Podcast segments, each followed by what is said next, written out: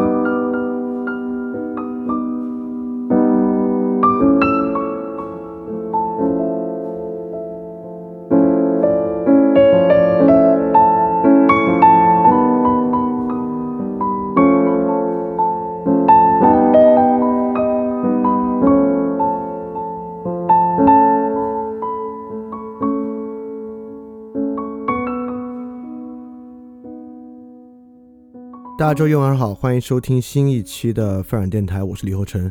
那这个是我们翻店二点零的第十二期节目，然后非常感谢大家的时间啊，我们现在马上开始。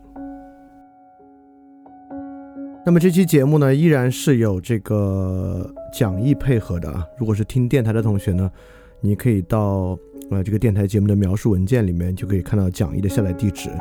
那么如果你是听电台的呢，你也会在收听的过程中听到。一个敲铃的声音，这个敲铃铛的声音呢，就代表你需要翻页，翻新的一页。那我们正式开始今天的内容。那么上一期在我们介绍康德纯粹理性批判认识论的时候啊，到最后说到啊，这康德呢就提出了这个物质体的概念。简单来说呢，就是世间的一切我们能够把握的只有显象，这个显象背后的物质体我们是不可知的。那物质体和显象呢？指的是真实世界里存在的东西啊，在我们的思想对象之中呢，它就是现象和本体。也就是说呢，我们呃很多时候不得不去假设一个本体的存在，来作为一个思想对象。举个最简单的例子来说啊，就说我自己这么一个玩意儿，就人的本体自身啊，比如苏格拉底说认识你自己，认识你自己，但是呢。自己这个东西啊，从来没有以整体的方式对我们呈现过，啊，我们能够把握的呢，只是我自己的现象，我的情绪，我说的话，别人对我的评价，我自己做的作品出去，我可以审视它，呃，我照镜子能看到自己的外貌，但我从来没有机会认识到一个东西叫我自己，啊，但我们平时依然在言说啊，我自己是这样，我自己是那样，呃，那这个我自己呢，作为思想对象，那是不可经验的。或者我们从来没有整体的经验过它，这个呢就是一个思想对象中的本体。那么同理呢，对于社会也是一样啊。我们在社会中生活、工作、消费、买东西，但我们从来没有经历过社会整体的社会，对吧？但这并不妨碍我们平时言说社会，我们可以经常去说社会是这样，社会是那样。但当我们言说思考它的时候呢，这个思考对象呢，实际上就是本体，因为我们从来不可以经历社会。但社会和这个自我啊，你可能还觉得这个好像觉得怪怪的。那我们马上再举个例子，其实我们经常谈历史，历史这样，历史那样。那历史啊，就是一个我们更不可经验的东西啊，因为。我们讲历史呢，恰恰就是它的不可经验性，都是过去发生的间接的东西。但这并不妨碍我们认为有历史存在。我们甚至呢有历史唯物主义，我们有各种历史规律，有辉格历史观等等等等的东西存在。所以说呢，上期节目之中，康德从纯粹数学如何可能和纯粹自然科学如何可能入手，证明了先验感性论与先验知性论。但是我知道大家听到什么纯粹数学、纯粹自然呢，都不太感兴趣，反而听到最后这个本体，关于自我、关于社会、关于历史，尤其是康康德说，当他去洞察本体特征的时候呢，他在意的是，例如说，呃，心理学意义上的本体规范是什么？宇宙论意义上的本体本体规范是什么？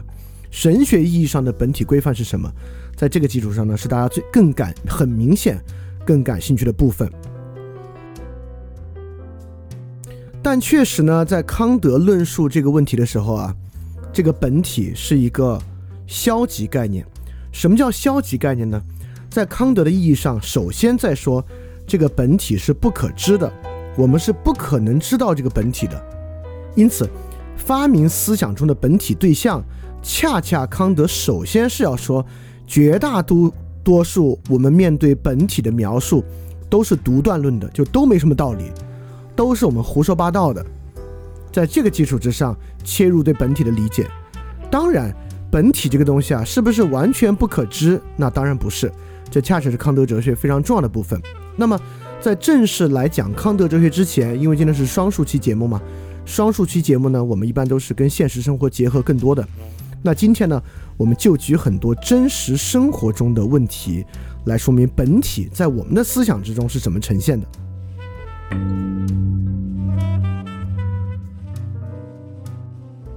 而且我们在上上期最后呢，还讲到本体这个概念，德文词的词根，就是我们在个人主义和平民社会最后一期提到那个特别重要的东西啊，努斯，智性直观。所以说，既然努斯智性直观对于一个人来讲如此重要，而这个努斯智性直观又是通过本体来把握的，说明呢，我们就必须从康德的批判之中找到本体那个为真的部分，就是我们对。本体的什么观点是真的？哎，这个问题呢就变得尤其重要了啊！所以说，你可能听到现在呢稍微有点晕，因为突然上来接触到了很多新的名词或新的概念，尤其这个本体啊，我们平时用这个词用的非常少，这明显是个哲学词汇。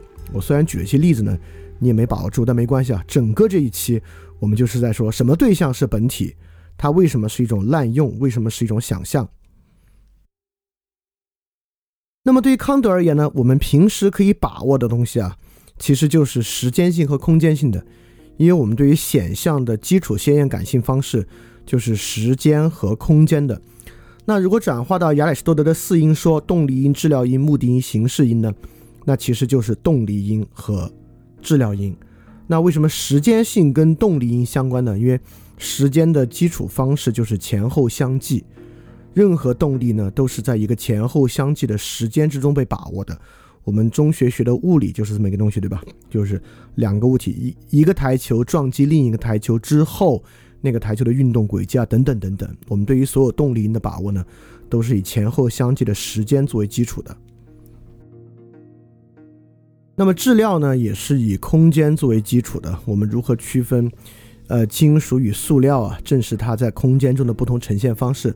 不管是呈现在我们视觉中的方式，还是呈现在我们触觉之中的方式啊，都是空间空间的方式在区分质料。而确实，对于现象界而言啊，我们能够把握的呢，就是动力因与质料因。这一点呢，和修魔的洞察是类似的。因此，人能够有确定性把握的，实际上就是动力与质料。但是呢，对于目的，对于形式。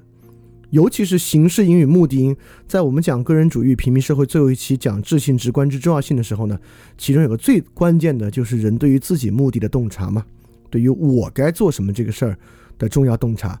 而这个呢，恰恰是今天很多人呃那种彷徨和那种疑惑的来源。而一旦要把握这个东西啊，更不用说把握什么时代精神啊之类的这种时代性的形式音，那实际上呢，都是在知性为自然立法的范畴之外的。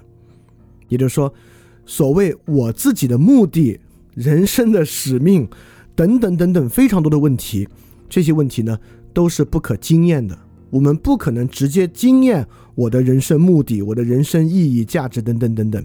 这些东西呢都是不可经验的，恰恰呢就在知性把握之外，在知性把握之外呢，这些都是依据于本体的，包括什么社会的本质啊、时代的精神呀、历史的规律啊等等等等，都是不可经验对象。而这些不可经验对象呢，就在知性为自然立法的范畴之外，我们呢就要通过本体来洞察它。那康德作为批判哲学。实际上呢，首先就是要通过对谬误性去伪存真，因此我们这期呢就要看我们生活中一旦接触到这些对象，这个错误是怎么产生的，慢慢呢来看可能什么是真的，以及这个错误呃有没有可能有真这么一回事儿。那我们就从一个一个例子开始啊。今天呢我们会举很多很多的例子，所以今天它不会是一个很抽象的思辨，它反而呢会在很多例子之中让你感受到它到底是怎么一回事儿。那我们首先呢，就从一个案件开始来看我们的什么是本体，以及这个本体的谬误是如何产生的。其中要核心注意的呢，就是它的不可经验性，为什么它是不可经验的，以及它是如何产生错误的，类似这样的结构。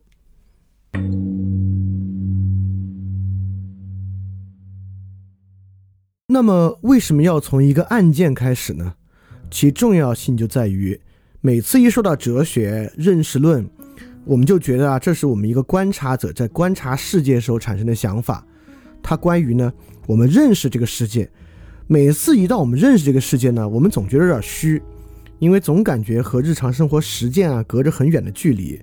这是我们对于绝大部分理性思辨的感受啊。我们就觉得，好像人怎么认识这个世界啊，跟他最后如何去做事儿，关系是挺远的。尤其是笛卡尔那套啊，我们总觉得学了数学、学了理论物理跟生活没什么关系，有时候确实是。但是我们也知道，从修魔开始呢，重要的问题就变成了信念的问题，而康德呢，恰恰是把信念问题推进一大步的人。而信念问题，什么是信念啊？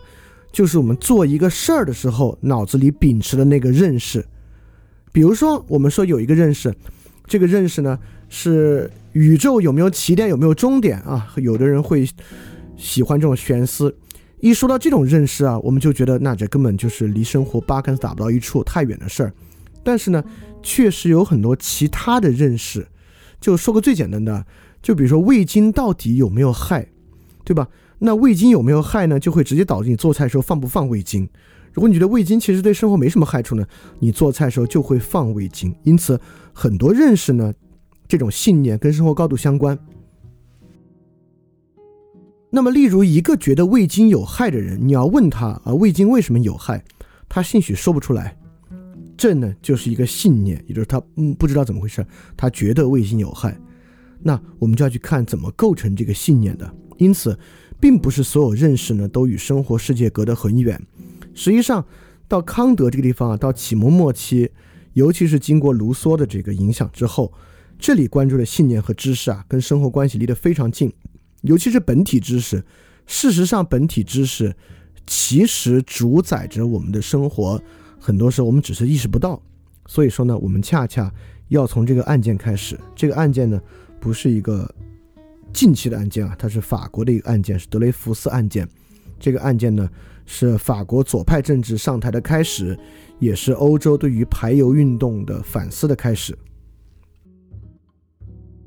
这个案件非常简单，就是法国陆军有一个军官叫德雷福斯，这个德雷福斯呢是个犹太人。那么在这个德国陆军总部有一个女佣，但这个女佣呢，实际上是个法国间谍。她在那边呢，收到一封匿名信。这个匿名信呢，是要向德国德意志当时的德意志帝国去透露法国陆军的一些机密。因此，法国呢就要在内部揪出这个叛徒。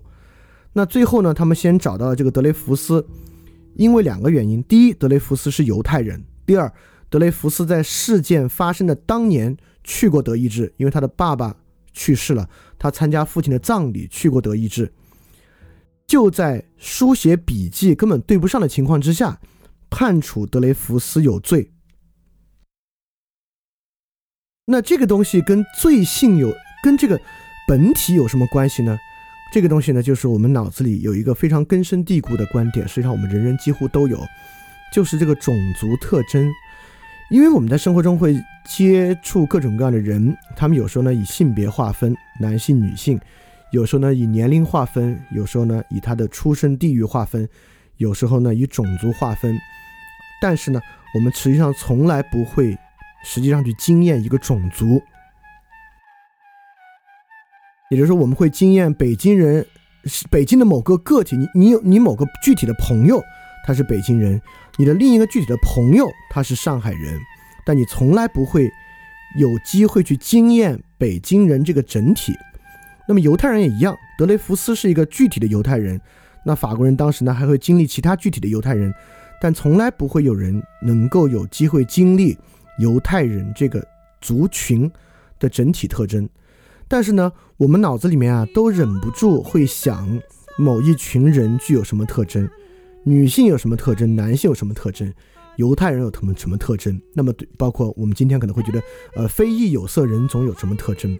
那么对于这些特征的洞察呢，实际上就是一个本体的判断。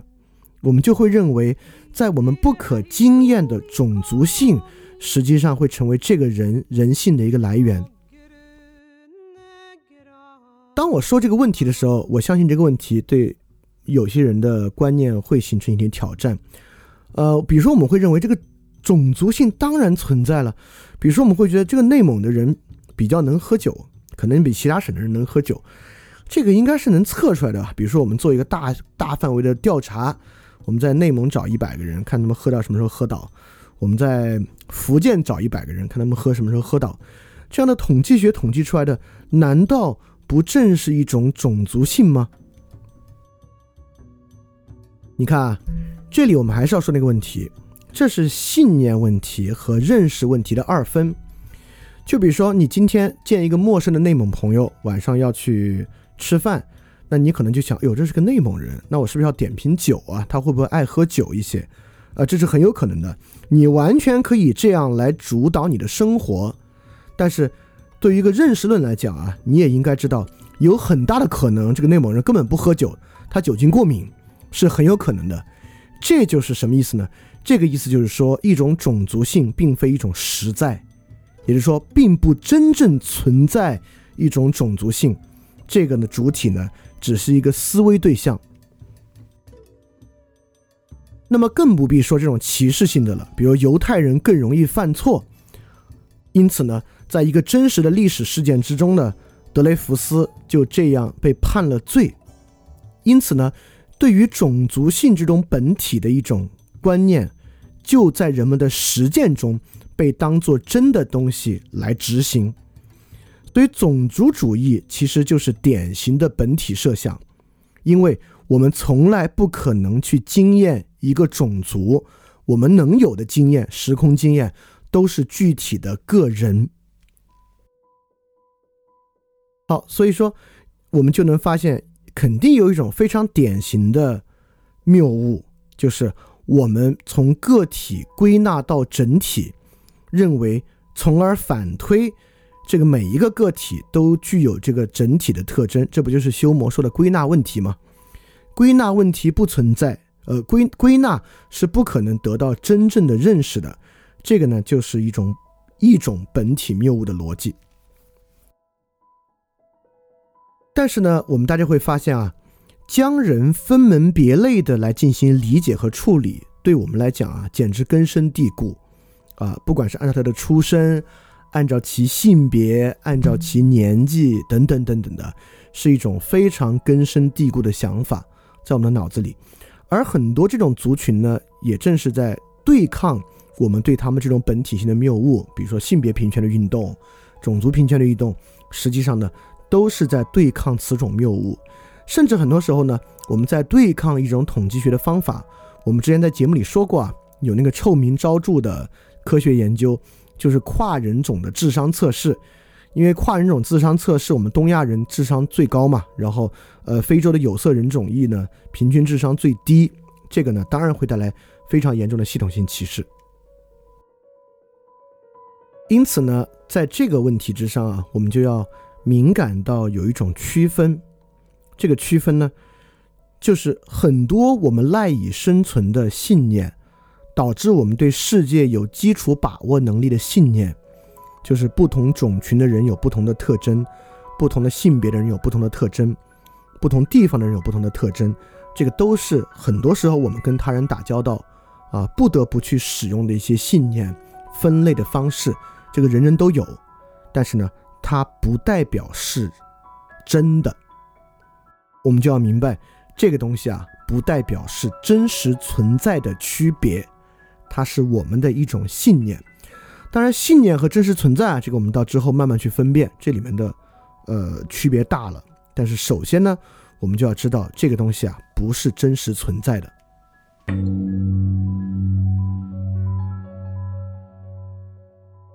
这个在生活中其实非常非常的普遍。这个本体的推测和猜想和想象啊，简直根深蒂固。比如说，一个人上来跟我说句话，他说：“翻转电台简直糟透了。”那他的语音部分呢，是我经验到的显象。这些显象呢，变成语言被我理解。这句话的意思呢，是说翻转电台不好。这个呢，可以形成我的经验。但是，人会立马开始猜测他经验不到的部分，就是这个人的动机。因为他人的动机，我们从来没有实际经验过。你可能会说经验过啊，当他人告诉我们他的动机的时候，对吧？其实没有，因为他人告诉我们动机，我们也会想他是不是骗人，对吧？实际上我们经验到的呢，只有他人的话语和话语的那个意思，动机是我们不可经验的。但我们总觉得有他人的动机存在。比如说呢，如果有人说范尔电台糟透了啊，那我就开始想。是因为对方跟我立场不同，他才这么去说的。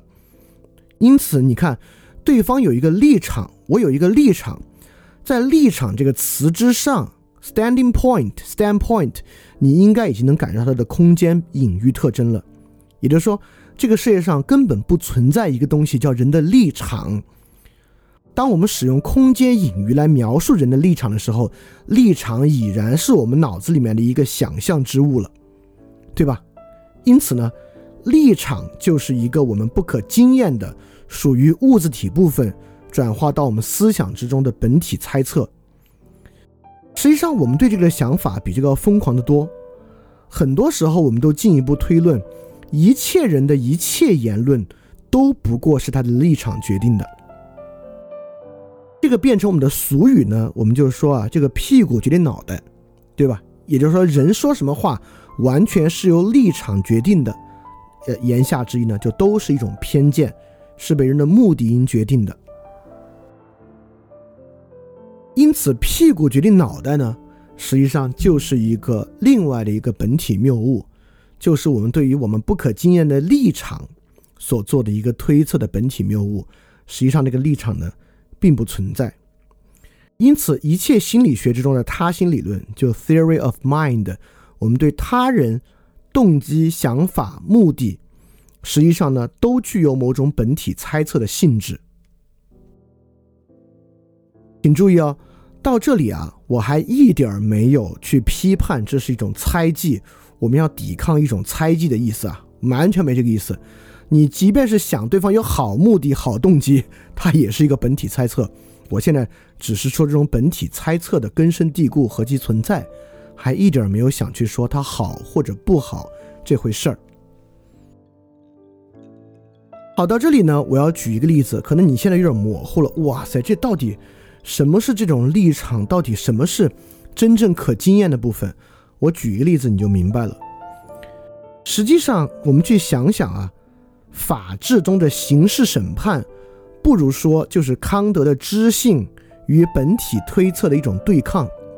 因此，在法庭之上，如果我们要判一个人有罪，判一个人违反了刑法，其中最重要的部分呢，就是要剥离一切对于本体的猜测。我们希望一切证据，所谓证据，指的就是在时空上可被经验的，没有人推测性的东西。来构成我们判他有罪的一个基础，对吧？所以刑法的审判过程，实际上就是在与人根深蒂固的本体猜测和本体想象对抗。希望一切呈现在庭上的东西呢，都是可经验之物，我们才能有把握的判断一个人有罪。对，实际上我们在。一个刑事审判之中呢，就可以明显的看出什么东西是可经验的，符合知性范畴的，什么东西是在知性范畴之外的人的猜测。这个呢，恰恰就是在法庭之上我们去区分的东西。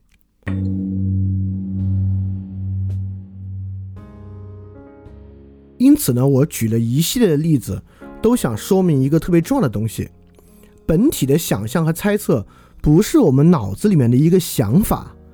它会根本的作用于我们的行动，也就是说，我们这里没有在讲一个特别虚幻玄妙的认识论问题，我们在尝试把认识和人的实践放到一起来说。因此呢，这种本体想象才在生活中呢具有重量。所以说，从 theory mind 呢，它就会导致我们直接作用于本体，而非作用于可经验的部分。我们现在抛离一个法庭庭辩不讲啊，一个法庭的庭辩过程呢。恰恰是希望我们作用于现象，作用于可经验的部分，而不是作用于本体的猜测。但是，比如说你跟朋友在争辩一个问题，朋友呢说了一个你不认可的言论。假设你朋友说吧，你朋友说，我觉得吃野生动物好像没什么不好，我觉得不应该禁止野生动物。如果我们要作用于现象，作用于可经验的部分呢？你当然是去和你的朋友说，那你吃过什么？我吃过什么？那野生动物的这个带病性到底什么样的？但往往我们在讨论的时候，我们不这么讨论。比如你朋友说，啊，我觉得吃野生动物好像没什么不好，我们不应该禁止野生动物。很多时候人们的回应是说呢，嗨，你就是这么一个人，就喜欢这些特别放任的东西。当我们这么回应朋友说，你就是这么一个人，就是喜欢这些放任自由的东西的时候呢，我们其实是在假设。他受到他立场的主宰，这个立场啊，是我们这个根深蒂固的一个本体猜测。我们呢，就其立场与其争辩，而不就所有可经验和想象之物与其争辩。当然，当出现差异的时候呢，很多时候它不仅取决于我们的争辩策略，我们有时候还在选择到底用争辩还是用武器的批判。比如说，我们一直有一个说法。叫非我族类，其心必异。都说到其心了，这明显是个本体猜测。而非我族类，其心必异呢？很多时候恰恰就是要去放弃争辩、放弃论理，而采用武器批判的方式去对应的一个方法。所以说，可见本体想象啊，绝不仅仅是脑子里面想 A 或者想 B 的一个区别，它是我们实实在在。我们选择作用于现象界，还是作用于我们想象中本体的区别？因此，我们确实是有选择的。在我们平时实践的时候呢，我们可以选择就现象界开展实践，也可以选择就本体开展实践。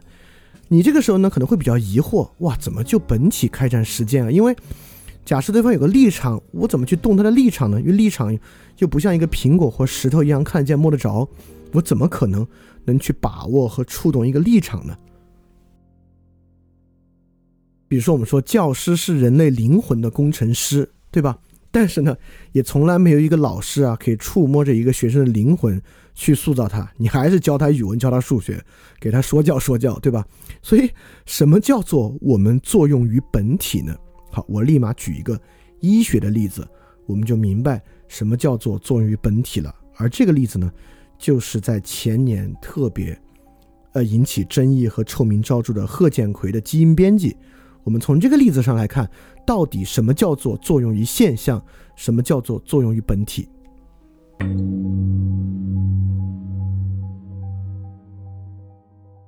这个贺建奎对这个人工胚胎进行基因编辑啊，他呢是为了阻断母婴之间的艾滋病传播。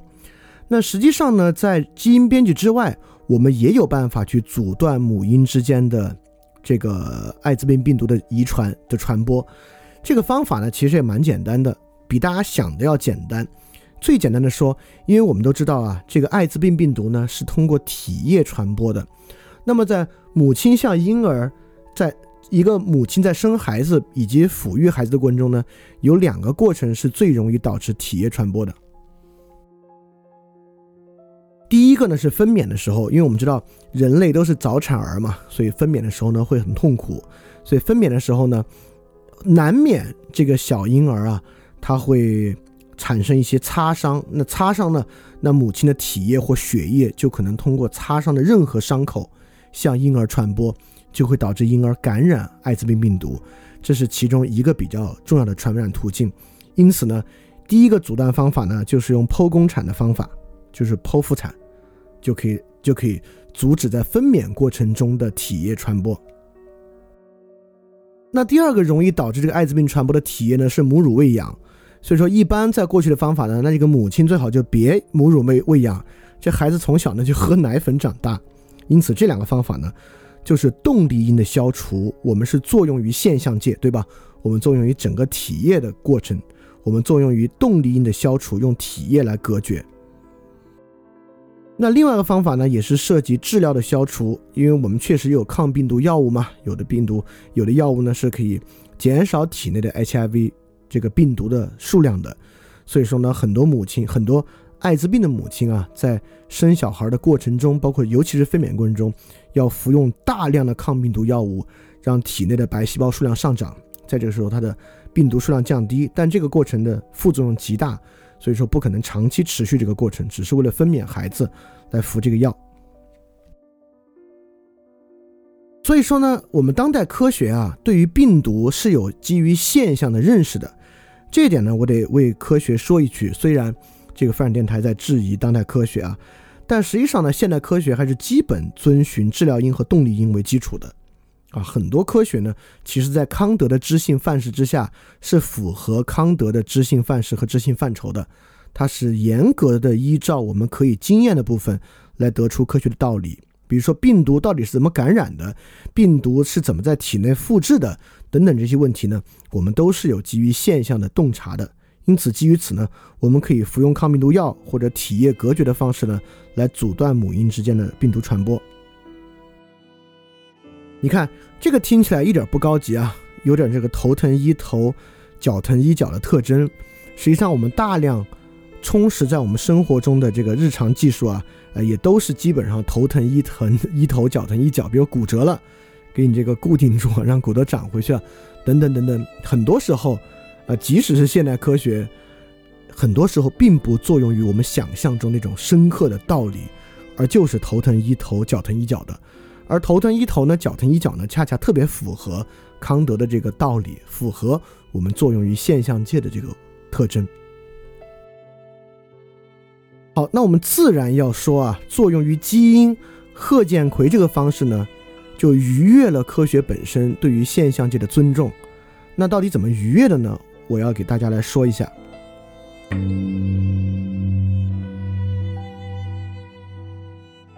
就我相信这次新冠肺炎期间啊，因为也是个病毒感染性的疾病，大家对于病毒感染啊、传播的机制啊，可能有更多的了解。刚好听今天这个艾滋病病毒呢，可能你容易听得懂一点。当然，我也不会把它说的特别复杂，还是简单的说明其中的道理。那么艾滋病呢，也是一个病毒。那病毒的基本构成呢是蛋白。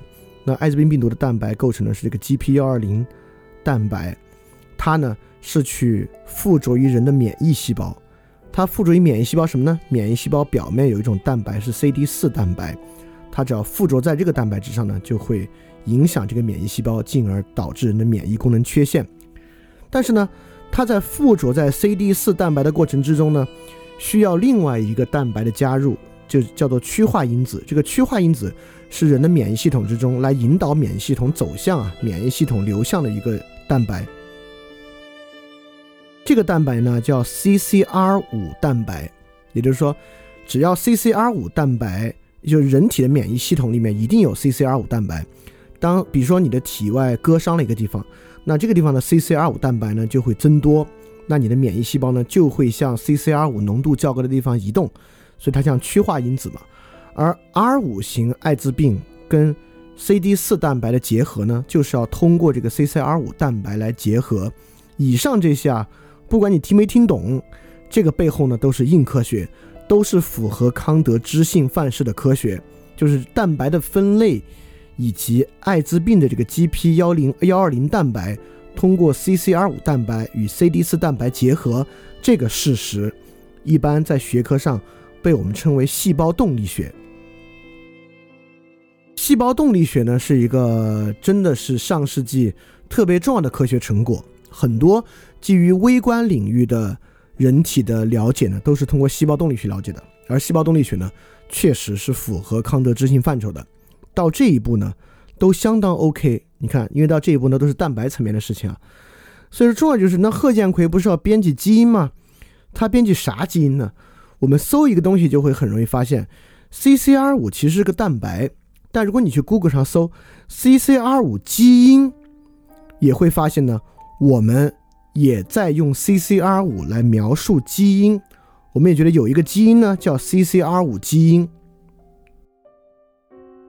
好，这就重要了啊！CCR 五确实是一种蛋白类别，不是一个基因类别。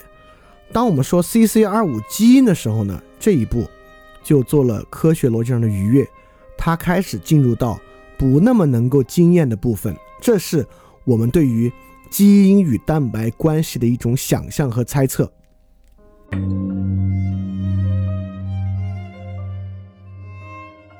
那这个 CCR 五基因其实也很容易啊，说白了嘛，就是我们认为编码 CCR 五蛋白的基因。但你这么说啊，就有问题了。它就像这个人的行为与人格一样啊，这个人格呢，跟人的行为关系不是那样的，基因跟蛋白的关系也不是那样。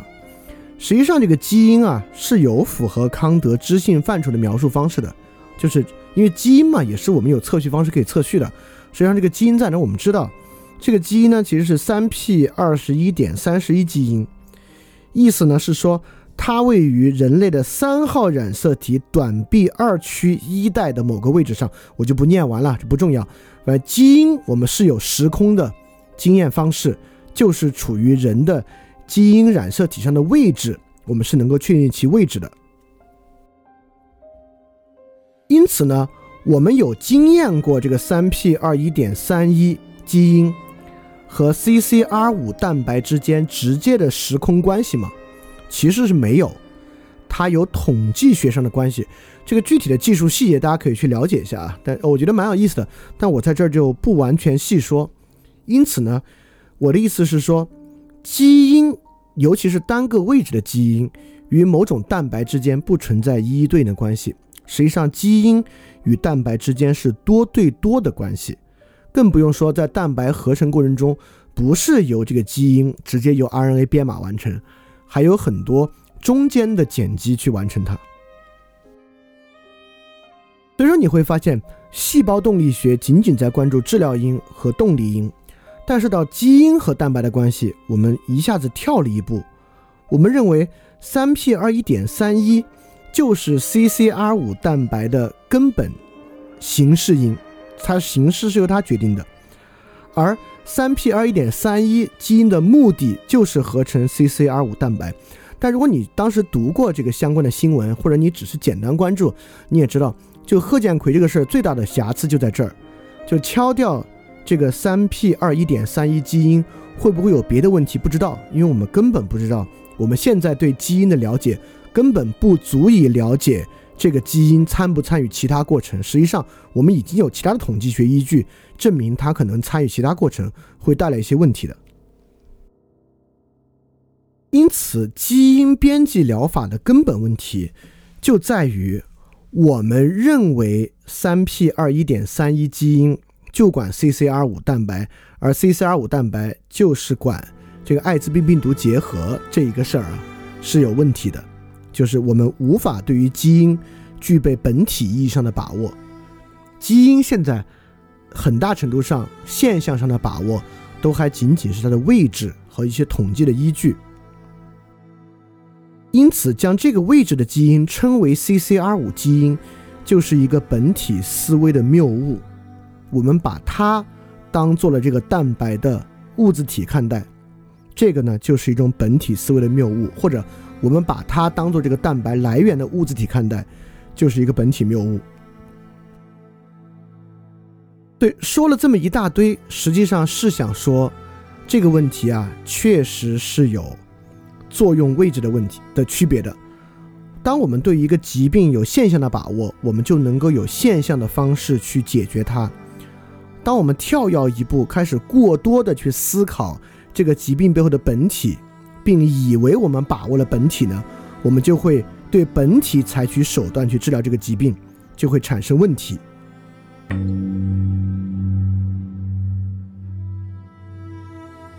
所以，我们呢，确实是会发明一些本体概念，或把一些可经验的对象当做本体，来产生这种归因的谬误的。那我也不偏心，我举个中医的例子啊。那中医呢，其实就是发明本体。那比如说，中医可经验的对象是什么？是人的脉象。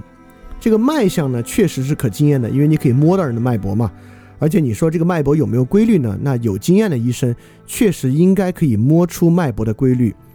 但从脉搏，我们发明的本体对象是什么呢？就是人体内的气，对吧？人体内的器官的气，比如说他说你的肺气如何，你的胆气如何，你的肝气如何，这些气呢是不可经验的部分，是我们认为的、我们想象之中的这个脉象的本体。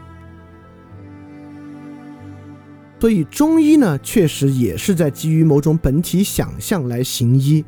很大程度是在想象这样一种气的存在。那么刚才这个基因疗法呢，它的直接对象啊不是想象出来的，就是基因是真的存在。但是呢，它是把可经验的对象当做本体，这个关联是存在想象特征的。因此，我们产生本体谬误的方式，既可以发明一个概念，发明一个词，把它当做本体，把它发明成一个本体。也可以把一些可经验对象当做本体，这都是我们可能产生谬误的方式。而科学方法，由于科学确实比较尊重现象嘛，所以一般来讲呢，科学不搞那种发明一个词汇的方法啊。一般科学所认为的本体呢，都是把某种可经验对象当做本体。那非科学领域呢，不管是针对人体的非科学领域。还是针对社会的非科学领域呢？一般呢都是发明一个对象，我们造一个词，把这个词呢当做人的本体来看待。比如说海德格尔发明了“此在”这个词，那我们从来不可能经验“此在”，对吧？那“此在”呢，就是他所发明的一个本体的对象。人的存在特征是“此在”，这个“此在”呢，就是被发明的本体。好，我们立马来举更多的例子啊，让大家感受什么叫当做本体，什么叫发明本体，以及谬误性在什么地方。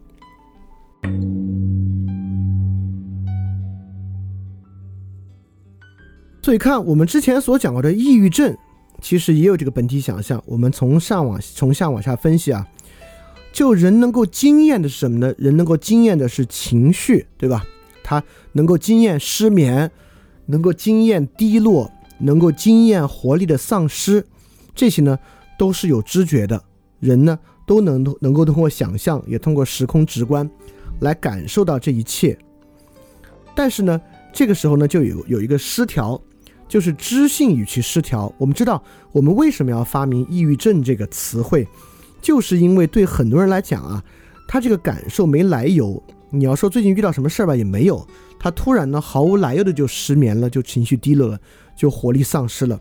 因此呢，知性在这个时候呢，并没有协调，知性与这种感官的显感官的知觉之间没有办法形成关联和理解。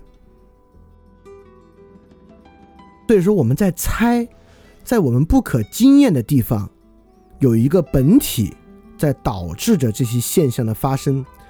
最后我们猜这个本体是啥呢？就是肾上腺素，呃和五羟色胺，主要是五羟色胺了，就这个血清素。呃，我们会发现很多抗抑郁症药物啊，实际上是能够促使你分泌更多的血清素。我们就认为只要分泌更多血清素呢，这个问题就得到了解决。所以，由于血清素分泌不足导致的抑郁症，就是我们对于这个东西本体的想象。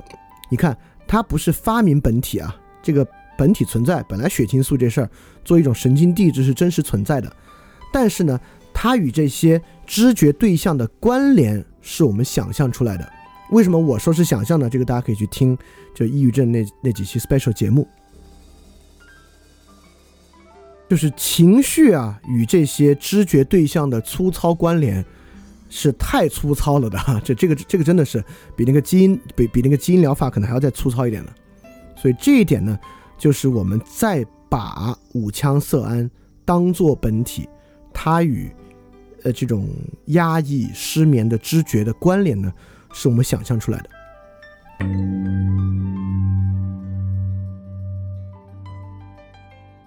那么人工智能实际上也是一种想象。你看，我们能够知觉的经验线是什么呢？我们写了这个代码，对吧？我们写了一个这种 RNN 的卷积神经网络的代码，我们呢把它应用到这个很多地方，比如下围棋啊、视觉识别啊等等等等，我们把它应用到了。但是这个代码和下围棋。包括和未来更多的事件之间的关联是不可知的，因为这是我们知道嘛，很多深度学习的内部机制和作用原理对我们来讲其实是一个黑箱，它是靠这个多层神经网络之间的积累来实现的。这个积累过程到底的目的是啥？对我们是一个黑箱。所以说这个呢，也是我们的知性与深度学习直深度学习的结果和形式之间不可调和。所以说，这个时候呢，我们又在想象一个本体了。我们想象这个计算过程就是人类智能的本体，人类的智能呢，就是这样的一个计算过程。所以说呢，我们不把它叫人工计算，我们把它叫人工智能，并且呢，我们确实认为人的智能呢跟这个也类似，人的智能也是某种计算。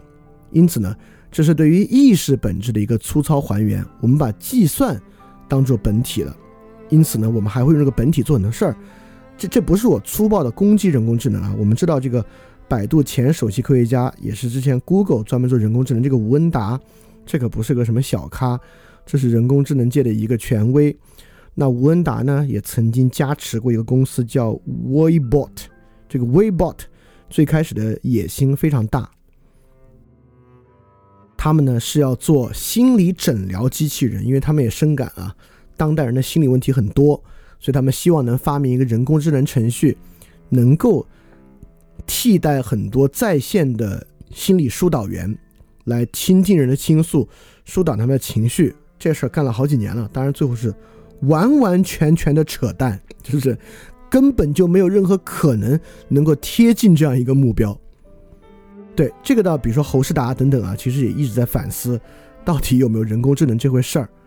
那么将其命名为智能，并将计算当做人类意识的本质，这当然是对本体的一个粗暴想象和一个谬误。这个东西啊，其实是我们对很多不是人的东西来做总结所遇到的本体问题。比如说，去年有一本很有名的这个社会生物学的书籍，叫《创世纪》。这个《创世纪》里面对于乌鸦这个群落啊，有这么一个描述。说乌鸦以间接互惠的方式开展合作，这我们听着都很正常，对吧？黑猩猩开展合作，乌鸦开展合作，海豚开展合作，这经常说这话，这话里面怎么会有谬误呢？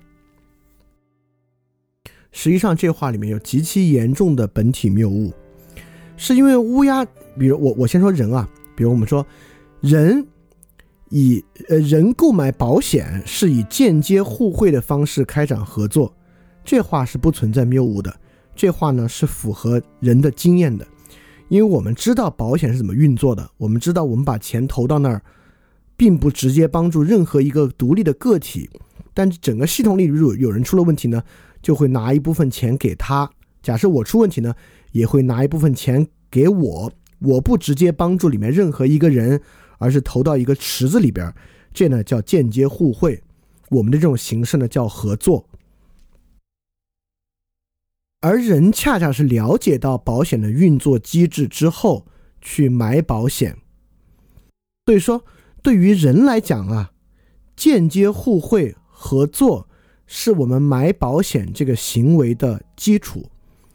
在某种时间经验之上，是先经验到这样的知识，后去做这样的行动。但是，当我们说乌鸦以间接互惠方式开展合作的时候，它已经在以类人的方式想象一种本体，就是乌鸦也以先认识到这个事儿，在开展合作、开展具体行为的方式来做，就完全不是这样。乌鸦认识不到这些。乌鸦可以说乌鸦不认识，这是一个本能。因此说，乌鸦以间接互惠方式开展合作就有很大的问题，因为乌鸦既不知道什么叫互惠，也不知道什么叫合作，更不知道什么叫间接。对，因此呢，当我们说什么乌鸦以间接互惠方式开展合作，那这个呢，就是很多时候。我们在做，不是我们，我们都不做，就是那些做社会生物学研究的人犯的这种非常初级的本体谬误。他们在假设，在我们不可经验的乌鸦想法之中，乌鸦有一个那样的想法，这个都不是他人之心理论 （theory of mind）。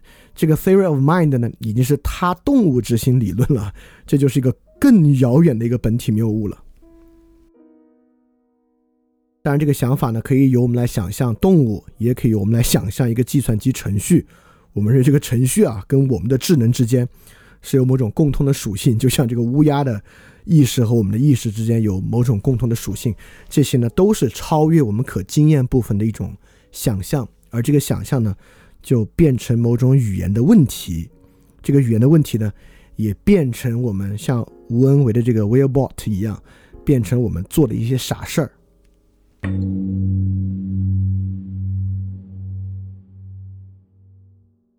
所以说，我们总结一下，或者再抽象拔高一层，可以说还原论就是某种科学本体谬误的形式，尤其是还原论运用到与人的意识相关的领域。比如，我再举一个例子，今天呢，也有很多神经科学在研究艺术美感怎么来的。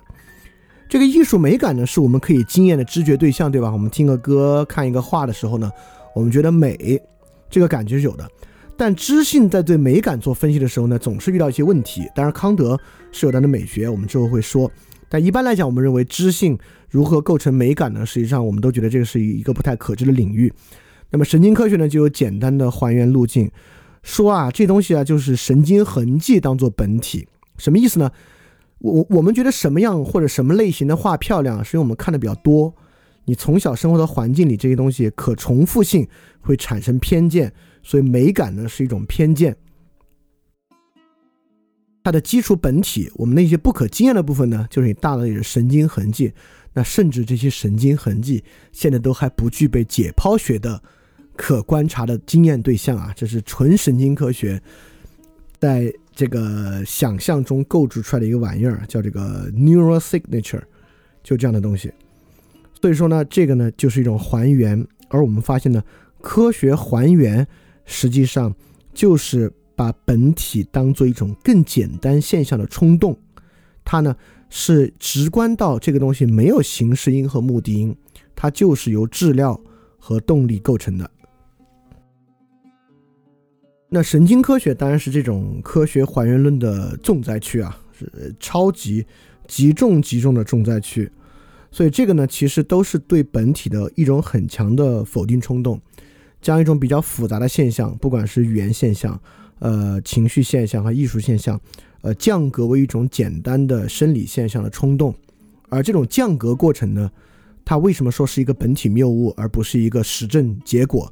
就这个降格过程呢，都包含对某种科学当前不可经验之物的想象，和对一种不可经验的粗暴。总结来实现的。我举这些啊，都是科学领域的。我们从基因编辑说到这个神经科学，说到人工智能，说到抑郁症，说到美感的认识还原，来看里面哪些是可经验的，哪些是不可经验的。而我们对这对对这些事儿本质的认识和把握呢，恰恰是基于那些我们不可经验的东西，对他们构造一套理论和说法，来完成它。但重要之处，其实今天还不在于揭示这种谬误的形式，重要之处在揭示我们干嘛要这么想，就为什么非要去把我们不可经验的东西想出来，并把所有的原因归于它，这个是有目的的。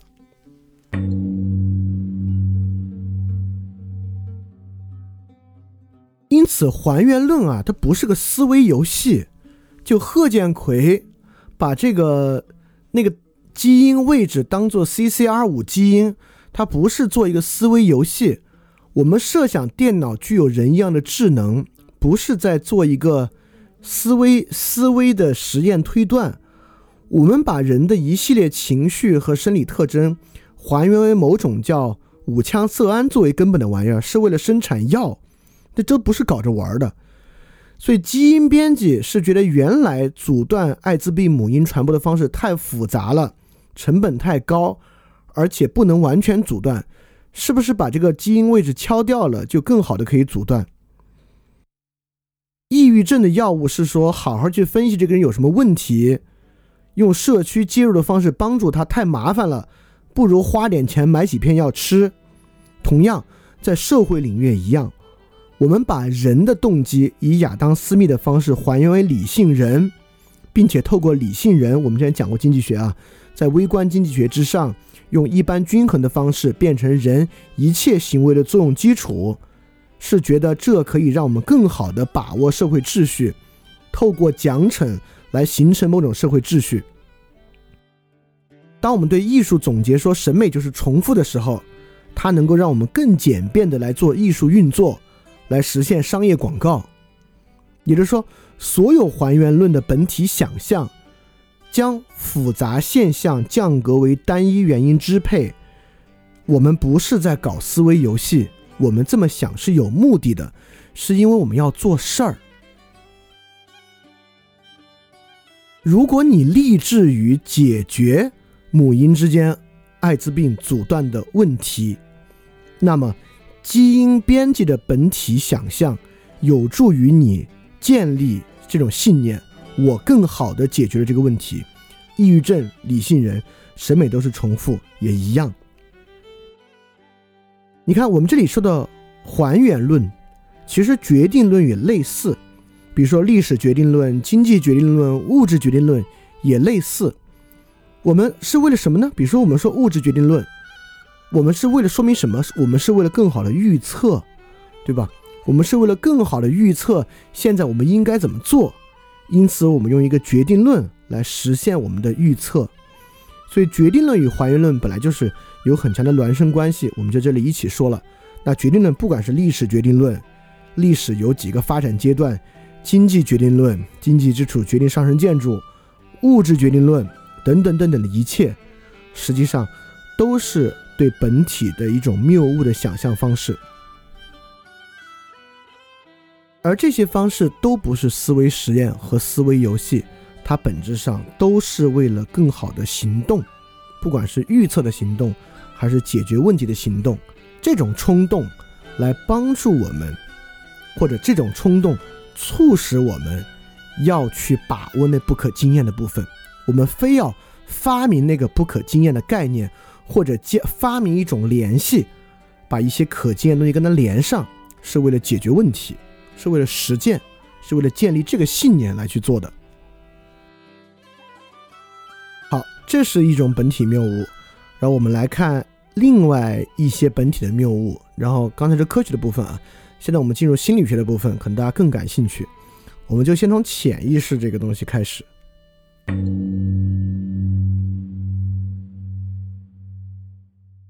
那潜意识这个东西，我们可经验的是什么呢？我们做梦，对吧？梦不是我控制的。我们平时有些习惯，感觉这个习惯呢，也不是我蓄意养成的。我们有些情不自禁的动作和话，这些情不自禁的语言和话呢，也不是我自己控制的。因此呢，我们确实经验到了一些如果我们比较科学来说啊，称为自动意识的东西，就它不由我们自己来控制的一些自动意识。而这些东西呢，与知性也不可调和，我们用知性很难解释它如何发生。因此，我们在想象，那这些东西的背后啊，应该有一个它们的本源，我们呢就把它取名为潜意识。你看啊，这个呢跟以上不一样，五羟色胺。真有这个神经递质，那个基因位置啊，真有那么一个碱基对在那里存在。呃，包括人工智能呢，那个计算机程序真的有，但到潜意识呢，就跟中医发明那个气一样，它已经是发明的概念了。实际上，并没有一个可经验的潜意识存在。当然，潜意识啊，已经不是我们在人历史上第一次。做这个本体的假设和想象了啊，这是一个非常漫长的问题，一个极其长久的对象。也就是说呢，人类一直有一种经验，就是我们的很多言行似乎不是受我们自己控制的。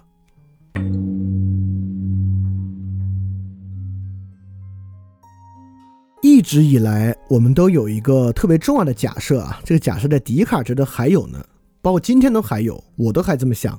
啊，这个假设我们之后再说。就人有一个灵魂，对吧？灵魂是我们不可经验的，我们只经验到自己有一种统一性，是我们的经验。就你每天醒来睁开眼睛，你还觉得是我，而不会睁开眼睛就不是自我了。因此，你经验到的记忆，你经验到了某种自我的 consistency，你经验到了某种自我 self 是有点经验的，对吧？这个 self 的经验。灵魂呢，就是这个 self 经验的本体想象。我们想象呢，背后有一个灵魂的存在。但是好多时候呢，我们也发现，好像它也不归我的灵魂管，它有点归其他东西管。所以在历史上呢，长期对这个东西啊都有想象。在柏拉图那个地方呢，它被分为理性和欲望。这个理性呢，属于你的灵魂；这个欲望呢，就不是。这个欲望呢，属于另外一个东西啊，但。在柏拉图那里，欲欲望依然属于那灵魂啊。就柏拉图灵魂三要素分为理性、欲和勇气。勇气勇气是个调和要素，我们先不说。但是这里面呢，有有东西叫欲望，就你有些 desire。那在基督教那里面，一般把这个称为灵性和恶。就你身上呢，你的灵魂也有两部分，一部分呢是属于这个神圣灵魂的部分，第二部分呢是属于那个原罪肉体的这个部分。这个肉体部分呢，它就不由你管。在儒家也一样。君子呢有这个仁，普通人呢就只有这个 human 这个人，君子呢有仁义的仁，因此呢君子多出来一个与天相通的部分，那普通人就没有，那没有呢自然这部分也不太受你的控制。但弗洛伊德这个潜意识啊，跟过去的想象呢不太一样，这个潜意识的想象呢更加贴近某种本体的谬误。我们知道啊。弗洛伊德不光有潜意识想法，他还有这个自我、本我、超我。他之所以叫自我、本我、超我，就是说这三部分不光是动力，它都有形式，它都有完整的我的形式，都有它的运作规律，都有它的想法，都有它各自的目的。因此呢，才会产生这种非常荒谬的东西。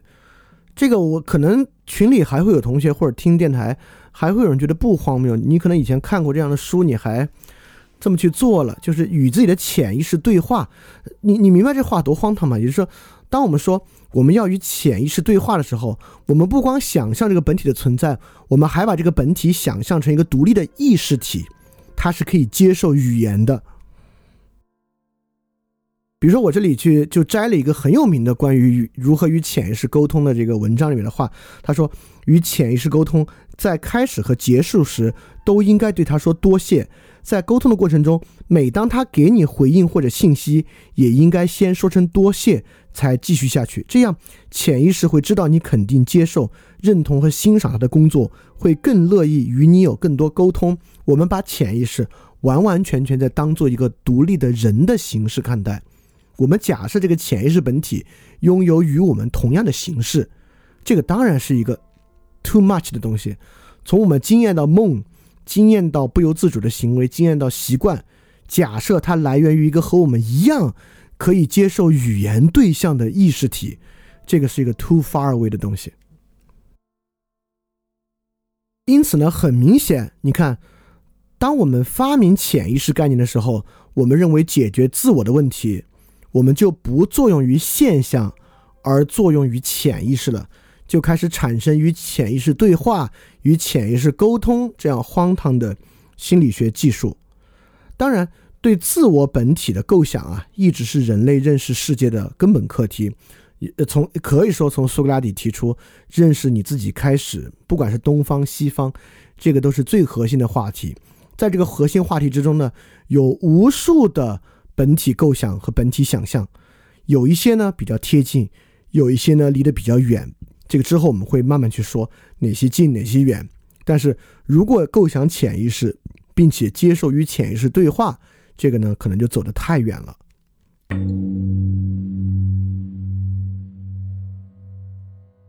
那当然不光有潜意识，在我们构想对自我认识的时候呢，有非常非常多的本体想象。另外一个呢，就是人格，也就是说，我们都观察到人有不同的言行，有不同的习惯，人人有差异。他们在以行为反映外界的时候呢，也有各种差异。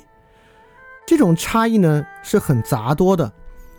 那我们的知性呢，就把就想把它总结成一个玩意儿。这个一个玩意儿呢，就被我们今天称之为人格。这个人格呢，是作为杂多现象的整体解释。这个东西可不是拿来说着玩的。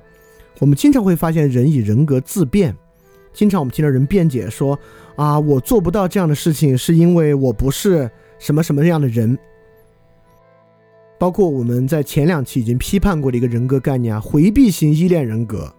回避型依恋人格呢？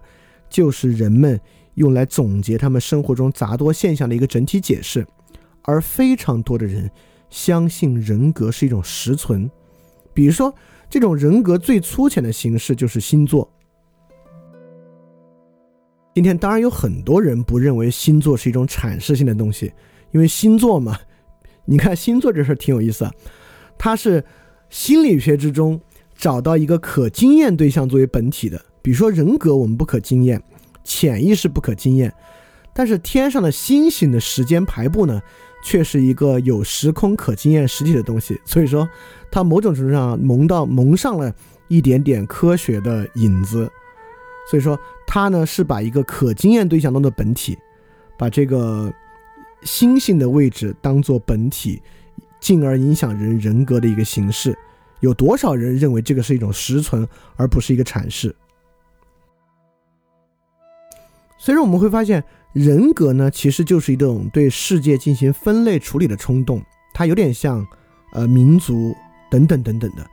因此呢，人确实是有把自己或他人分类处理的冲动，因为只有分类处理呢，这个世界呢才被我们理解。如果不进行这种分类的话呢，这个世界呢就一直是杂多的各种各样、各自不同的现象。我们只有把这个世界无穷的现象分出类别来啊。它才能被我们所把握，但我们也要理解，每一种分类实际上都超出了知性可用经验把握的范畴，形成了某种基于本体的假设和想象。所以说到人和社会的领域啊，这样的本体假设因着人这种分类的冲动，比科学领域呢还要多得多得多。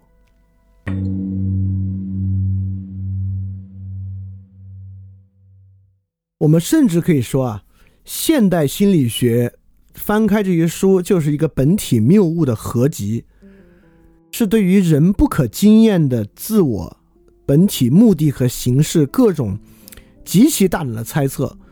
比如说最近特别火的一个词汇 PTSD，就是对人体目的的简单解释。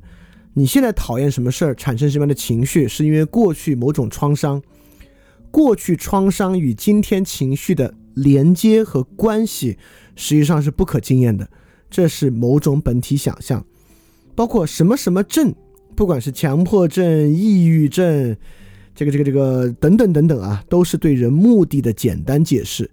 这个症本身它并不像慢性胃炎或什么东西啊是有显性的生理症状的，它只是通过行为反映出来。所以什么什么症呢，都是一种本体的想象。包括很多人认为实际存在的马斯洛需求层次理论，就是对于人动机形式的一个简单解释。很，我觉得应该有蛮多人觉得马斯洛需求层次是一个真实存在的东西吧，或者是对某种真实存在物存在结构的描述，而不把它当做某种想象力、某种本体的假设看待。包括我们具有强烈的空间想象的一个现代心理学词汇，叫做心理边界。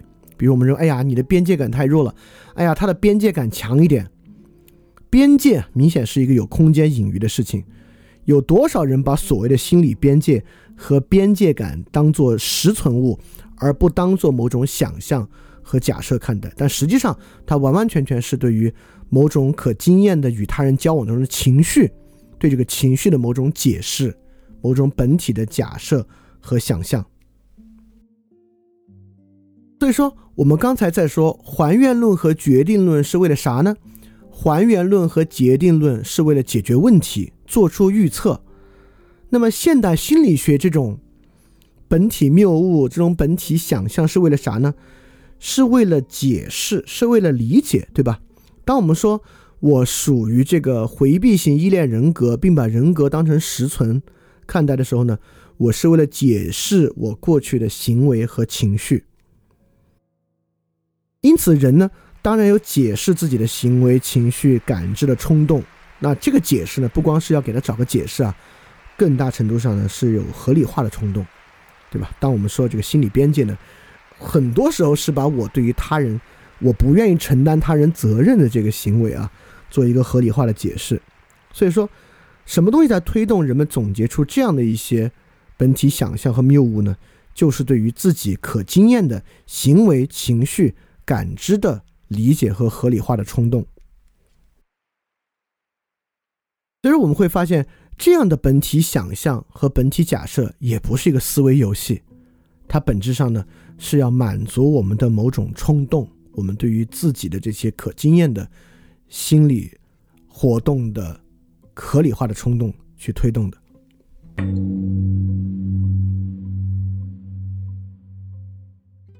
那不光是对于人的一个个体的心理学构成，对于社会的构成呢，也是一样。这个东西呢，其实被我们称为结构主义，对吧？呃，它最开始当然在西方呢，是以索绪尔的结构主义系理来发源的。那索绪尔这个呢是语言的结构主义，我们可以经验的是啥呢？我们当然可以经验人丰富的语言行为，我们能够经验到各式各样的语言行为。但索绪尔立马把它做了个体与整体这种结构关系的对应，个体的呢叫言语，群体的呢叫语言，它呢是由一套能指和意指的符号系统形成的。那么整体的语言和整体的符号系统呢，都是我们不可经验的。是所需而想象出来的本体对象，是他认为语言真正来源和影响的东西。当然，这个立马衍生出了一系列的结构主义想象，包括列维施特劳斯在人类学上的结构主义神话学。我们之前讲过罗兰巴特的叙事的结构学，在社会领域，从美国就是包括今天我们对于社会和商业还是那么想啊，就帕森斯意义上的结构功能主义。就是社会是由类似于什么计划、呃执行、监控、评估等等结构，因为这些都是不可经验的嘛，由这些构成的一套系统。当然，东方的也是啊。其实我们中医的基础阴阳五行理论呢，它本身也是一个结构主义的尝试，就是我们把可经验的对象分能分门别类，将其形成一个互相制约、具有关系的系统。认为这套系统呢是世界的本源，是整个社会运行的本源。这个本体呢是由丝质不同的各种结构以其关系构成的。这个呢就是二十世纪非常重要的一种思想——结构主义。到今天呢，结构功能主义可能依然是我们理解和认识社会的一个根源。这个以前批判的蛮多了，之之前在个人主义和平民社会里面有一期叫做《行政的无人世界》，就那期里面呢，对于社会领域的结构功能主义做了很多的批判。啊，那今天呢，在这里批判倒是次要的，主要是说构成我们对于社会理解的实际上很大程度上是这样的一些本体的想象。今天重要的呢，是要首先意识到，第一，它不可经验；第二，它是某种虚构，它是某种我们的想象作为基础的东西啊，这是比较重要的部分。